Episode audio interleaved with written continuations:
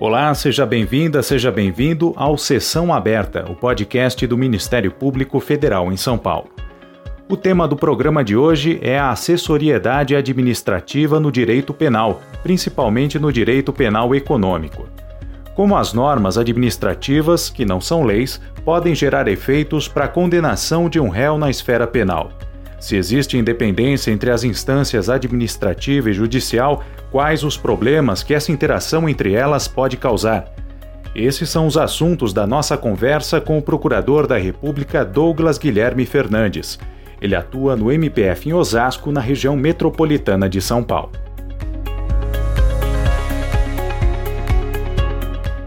Procurador, uma das questões postas no debate sobre a aplicação do direito penal na esfera econômica é a chamada assessoriedade administrativa. É do que, que se trata esse conceito? Dessa assessoriedade, a gente pode entender que uma norma infralegal é, pode ser utilizada para a condenação de um réu em um processo judicial?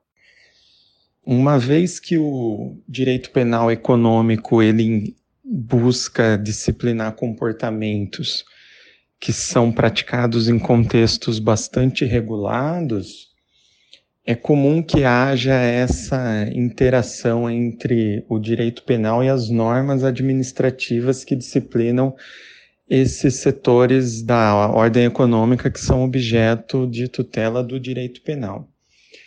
E é dessa interação entre o direito penal e o, e o direito administrativo que surge o que a gente chama de assessoriedade do direito penal econômico.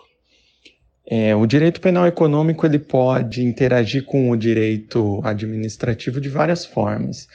É, a gente pode ter tipos penais que se utilizam de conceitos que são mencionados na legislação administrativa.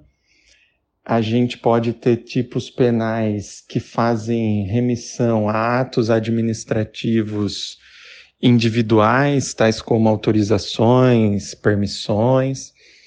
E a gente também pode ter tipos penais que fazem remissão a atos normativos provenientes da administração pública.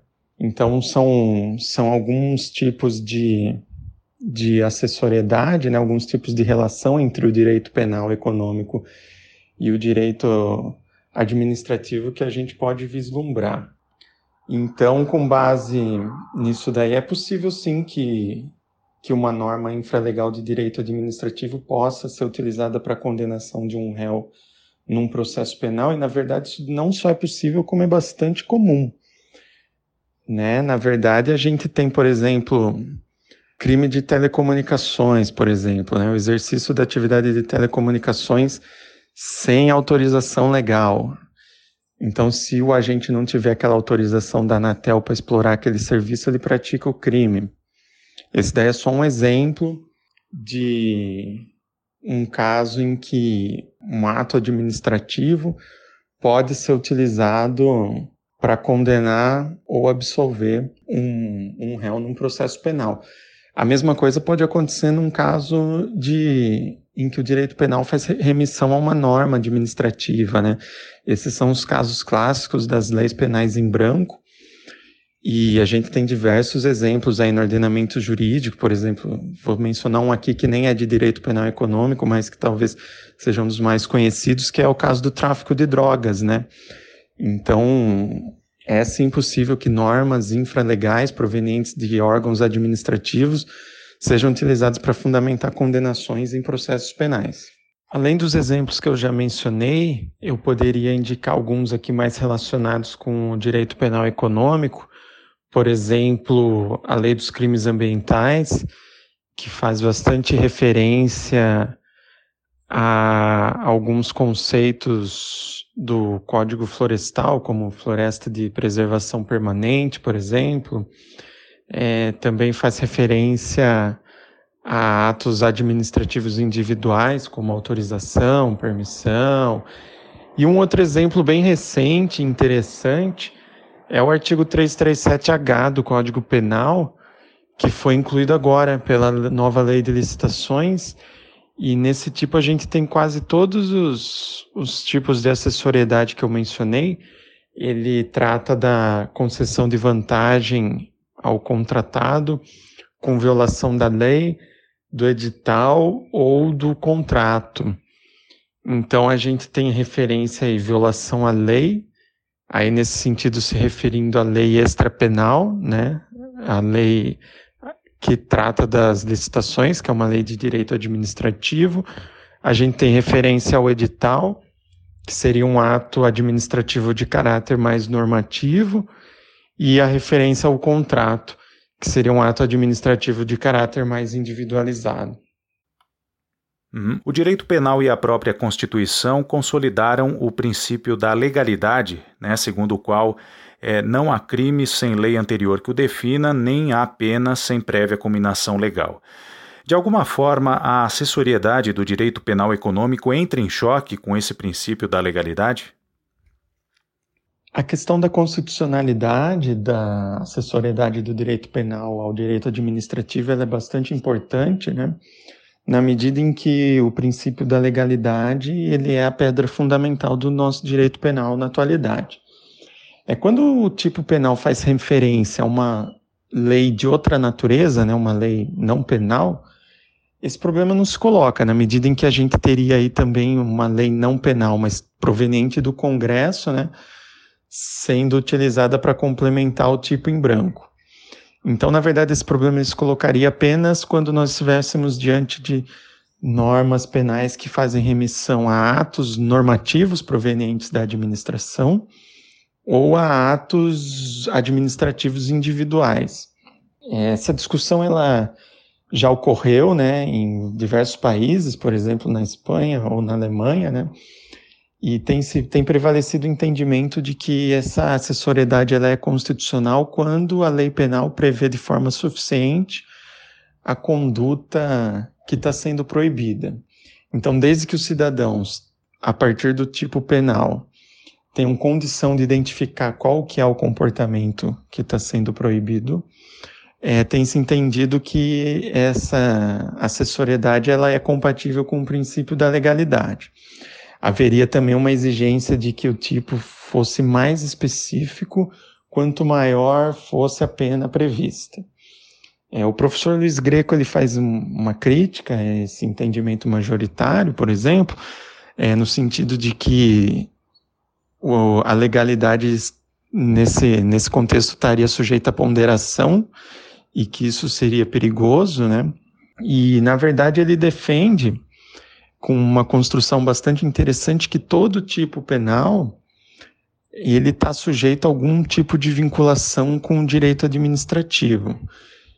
Na medida em que houve o advento da imputação objetiva, né, no, como um dos elementos do crime, e um dos requisitos da imputação objetiva é a criação de um risco juridicamente proibido. Então, para a gente identificar a criação desse risco proibido ou permitido, a gente invariavelmente vai ter que se valer de normas administrativas. E o exemplo que ele dá é bastante interessante porque é bastante improvável. E ele pega o crime do homicídio, por exemplo, que tem uma construção bastante simples, né, matar alguém, e ele consegue comprovar como que o crime do homicídio estaria vinculado ao direito administrativo num caso de homicídio de trânsito, por exemplo, em que a gente teria que analisar a legislação de trânsito para saber se o motorista praticou ou não uma conduta criadora de um risco proibido para determinar se a imputação objetiva está presente ou não. Então a gente teria que ver se o motorista observou a, a velocidade da via, se ele observou a sinalização, etc., para só então poder afirmar se a conduta dele foi criminosa ou não. E a construção dele, então, é no sentido de que haveria essa compatibilidade do, da assessoriedade com o princípio da legalidade, sempre que a remissão, sempre que a norma administrativa, o ato administrativo, fosse necessário para a identificação do risco permitido para fins de delimitação da imputação objetiva. Somente nesses casos, então, é que haveria essa compatibilização com o princípio da legalidade. Uhum. Existe algum conflito entre a noção de assessoriedade e o princípio da independência entre as esferas administrativa e penal? É, na verdade, eu não diria que é um conflito, né? É, na verdade, a gente tem a assessoriedade como um fenômeno, de um lado, e de outro lado, a gente tem um sistema sancionador de via dupla, em que a mesma pessoa pode ser sancionada na esfera administrativa e na esfera penal. E esse sistema de via dupla ele vem acompanhado de um dogma da independência entre as instâncias, né, em que não há nenhum tipo de vinculação entre as decisões adotadas na esfera judicial e na esfera administrativa. E essa, essa conjunção né, do, da assessoriedade com um sistema de via dupla em que prevalece a independência das instâncias, ela produz alguns resultados que são danosos, né, especialmente para fins de segurança jurídica.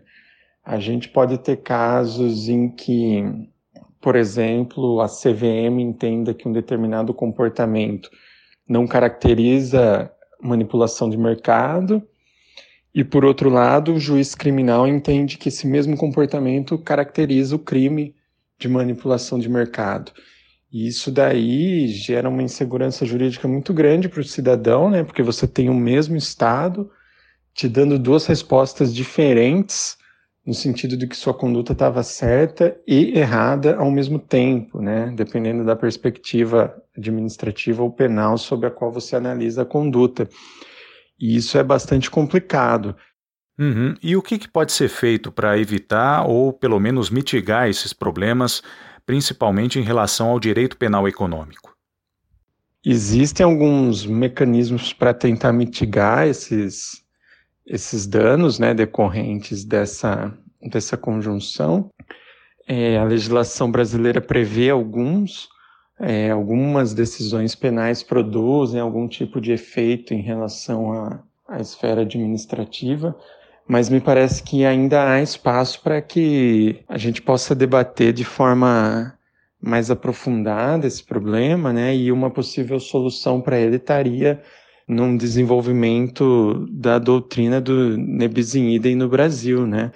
Talvez um, um, meio de se mitigar bastante os problemas originários aí da assessoriedade do direito penal econômico seja a gente realmente discutir é, sistemas de via única, né, em que um fato só pode ser punido na esfera penal ou administrativa, ou eventualmente um sistema de via dupla, como existe hoje, só que com uma maior interação entre os órgãos administrativos e os órgãos encarregados da persecução penal, para que a gente não tenha posições conflitantes entre as duas esferas, né, entre a esfera administrativa e a esfera penal. O fundamento jurídico para a solução desses problemas seria o princípio do nebis in idem, que é previsto né, em tratados internacionais dos quais o Brasil é signatário, como a Convenção Americana de Direitos Humanos, e seria possível então que a gente avançasse aí na construção desse princípio